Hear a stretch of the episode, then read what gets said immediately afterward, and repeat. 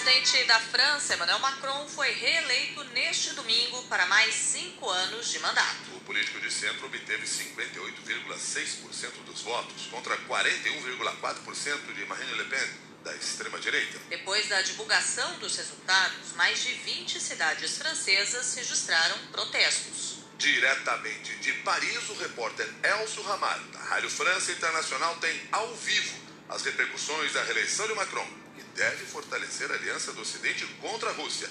Elcio Ramalho, muito bom dia para você. Muito bom dia, Milton Jung. Muito bom dia também a Cássia Godoy e a todos os ouvintes do Jornal da CBN, Milton. Conte para nós, Elcio Ramalho, o que, o que representou a vitória de Emmanuel Macron e quais foram as repercussões.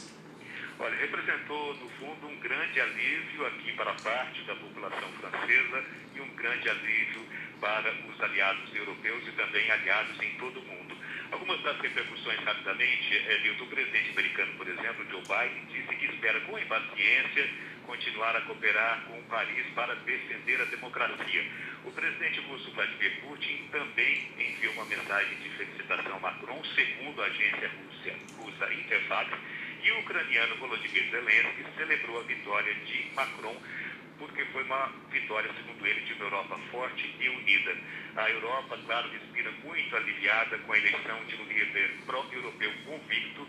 A presidenta da Comissão Europeia, Ursula von der Leyen, disse estar feliz de continuar, segundo ela, a excelente cooperação com Paris.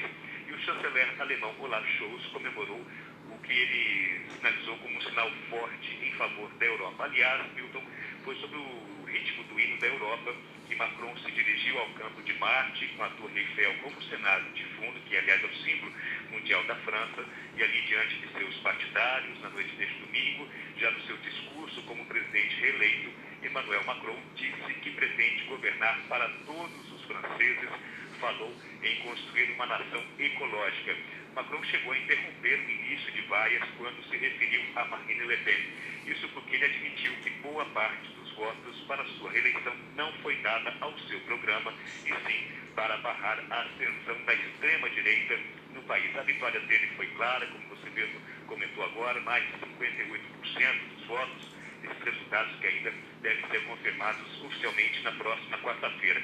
Esse índice, claro, é maior do que previam algumas das pesquisas, mas a França sai muito fraturada dessas eleições. Um número importante também a ser ressaltado é o de abstenções.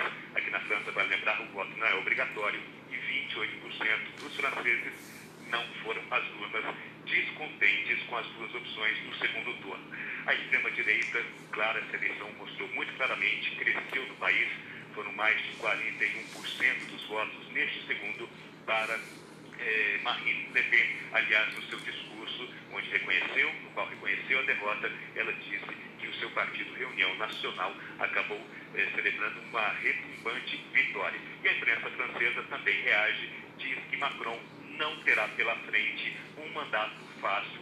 O jornal La, La Croix, por exemplo, resume a análise que é compartilhada por quase todos os jornais da França é hoje, uma vitória e mil desafios. O Diário Econômico do Execô, por exemplo, Milton cita um imenso alívio, alívio e fala que, uma vez mais, o povo francês deu provas de sabedoria ao descartar o extremismo, mas Macron vai enfrentar desafios imensos em um país marcado por dúvidas.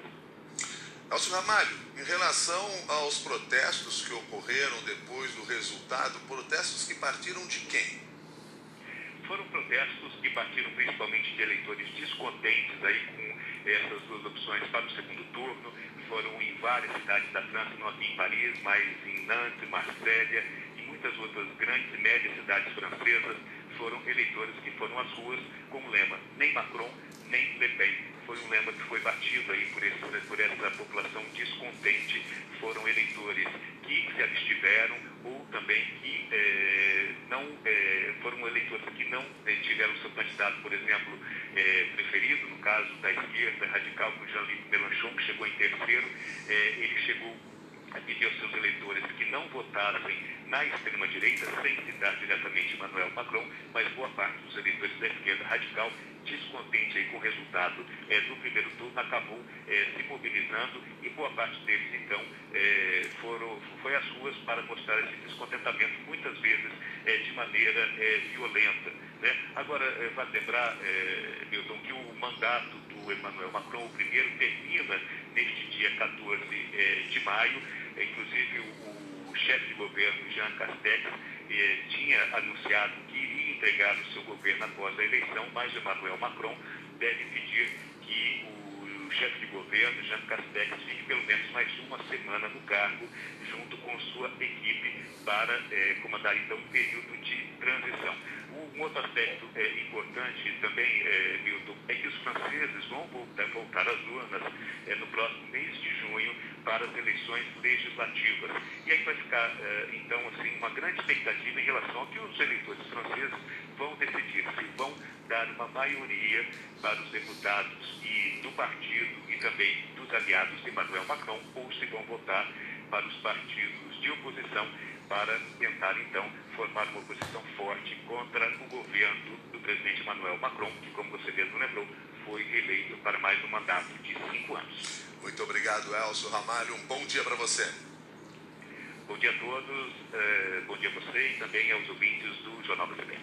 Elcio Ramalho, correspondente da, Fran, da repórter da Rádio França Internacional, conversou com a gente ao vivo de Paris, agora que são 6 horas e 10 minutos guerra na Ucrânia completa hoje dois meses e um dia, sem perspectiva de acordo para um cessar-fogo.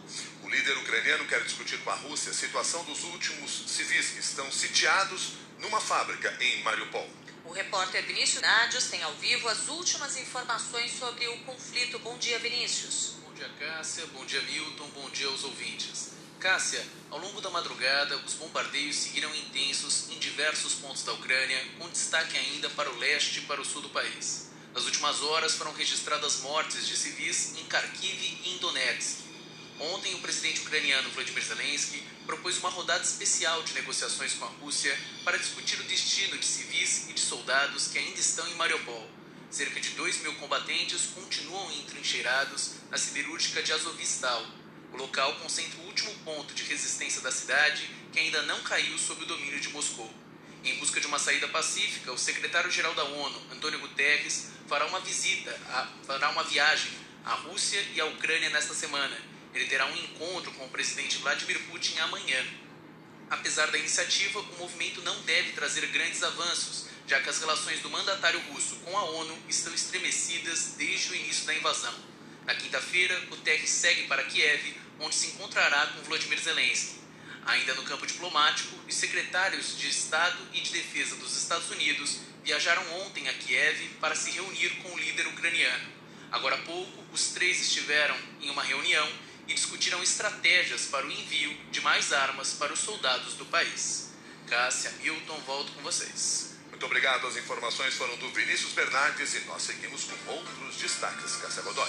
O ministro da Defesa considerou ofensiva, grave e irresponsável a fala do ministro do Supremo Tribunal Federal e ex-presidente do TSE, Luiz Roberto Barroso, de que as Forças Armadas estão sendo usadas para desacreditar o processo eleitoral. Paulo Sérgio Nogueira de Oliveira divulgou nota na noite deste domingo para rebater as declarações do ministro em evento de uma universidade alemã. O ministro do STF afirmou que há um movimento político com intenção de usar as Forças Armadas para atacar o processo eleitoral no país. Falando a um grupo de estudantes brasileiros por videoconferência, Barroso defendeu a integridade das urnas eletrônicas e condenou as tentativas de politização dos militares desde 96 não tem um episódio de fraude no Brasil, eleições totalmente limpas, seguras e auditáveis, e agora se vai pretender usar as Forças Armadas para atacar, gentilmente convidados para participar do processo, estão sendo orientados para atacar o processo e tentar desacreditá-lo.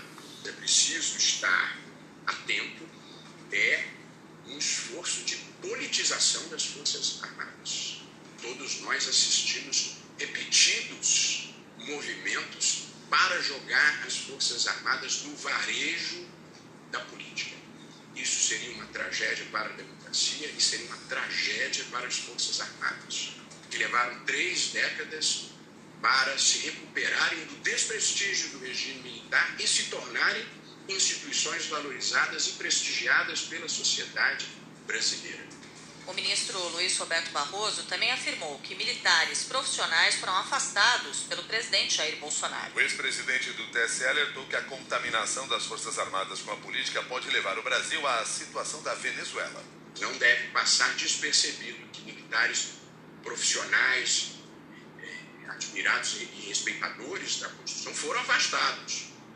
O general Santos Cruz, um herói brasileiro que combateu é, no Congo, o general Mainar Santa Rosa, o próprio general Fernando Azevedo, que foi ministro da Defesa, sua de imensa integridade, grande liderança. Os três comandantes das forças todos foram afastados. Não é comum isso, nunca havia acontecido isso dessa forma. Portanto, é preciso ter atenção para esse retrocesso cucaracha de voltar à tradição latino-americana de botar exército envolvido com política. É uma péssima mistura para a democracia democracia, é uma péssima mistura para as Forças Armadas e eu tenho fé de que as lideranças eh, militares saberão conter essa, esse risco de contaminação indesejável que levaram à ruína da Venezuela. Em nota, o ministro da Defesa, Paulo Sérgio Nogueira de Oliveira, criticou as declarações do ministro Barroso. Abre aspas. Afirmar que as Forças Armadas foram orientadas a atacar o sistema eleitoral, ainda mais sem a apresentação de qualquer prova ou evidência de quem orientou, ou como isso aconteceu, é irresponsável e constitui-se em ofensa grave a essas instituições nacionais permanentes do Estado brasileiro. Além disso, afeta a ética, a harmonia e o respeito entre as instituições. Fecha aspas. A nota do Ministério da Defesa acrescenta, abre aspas, as Forças Armadas, republicanamente, atenderam ao convite do Tribunal Superior Eleitoral e apresentaram propostas colaborativas para aprimorar a segurança e a transparência do sistema eleitoral. As eleições são questão de soberania e segurança nacional, portanto, do interesse de todos, fecha aspas. Uma carta conjunta divulgada sábado pelos clubes militares das três Forças Armadas faz críticas ao que chamam de partidarismo político do Supremo Tribunal Federal. No documento, os clubes manifestam apoio ao presidente Jair Bolsonaro e defendem o perdão concedido ao deputado Daniel Silveira. O parlamentar teve os crimes perdoados pelo presidente após ter sido condenado a quase nove anos de prisão pelo Supremo Tribunal Federal. Parlamentares da oposição entraram com uma ação no Supremo pedindo a suspensão do perdão concedido pelo presidente. A ministra Rosa Weber foi sorteada como relatora da ação que tenta derrubar o perdão concedido por Bolsonaro ao amigo dele. A magistrada deverá pedir um posicionamento da Procuradoria-Geral da República e da Advocacia-Geral da União antes de se manifestar. No Congresso, os oposicionistas também apresentaram projetos de decretos legislativos para assustar o perdão. Apesar das críticas da oposição e de juristas, deputados aliados do governo preparam um projeto para ampliar o perdão a outros apoiadores de Jair Bolsonaro, investigados processados pela Justiça. A deputada Carla Zambelli deve protocolar hoje uma proposta de anistia ampla. O projeto beneficia todos os que, em 1 de janeiro de 2018 e 21 de abril de 2022, tenham participado dos atos que sejam investigados ou processados por crimes de natureza política ou conexo. Em entrevista ao SBT, a deputada disse que o objetivo é beneficiar pessoas como o blogueiro Alan dos Santos e o ex-deputado Roberto Jefferson. A gente está, assim, criando um processo, um projeto de lei para anistiar todas as pessoas envolvidas, e aí vão desde os caminhoneiros, os blogueiros, né, youtubers, os jornalistas, uh, políticos, e principalmente o Roberto Jefferson. A nossa preocupação com a saúde dele.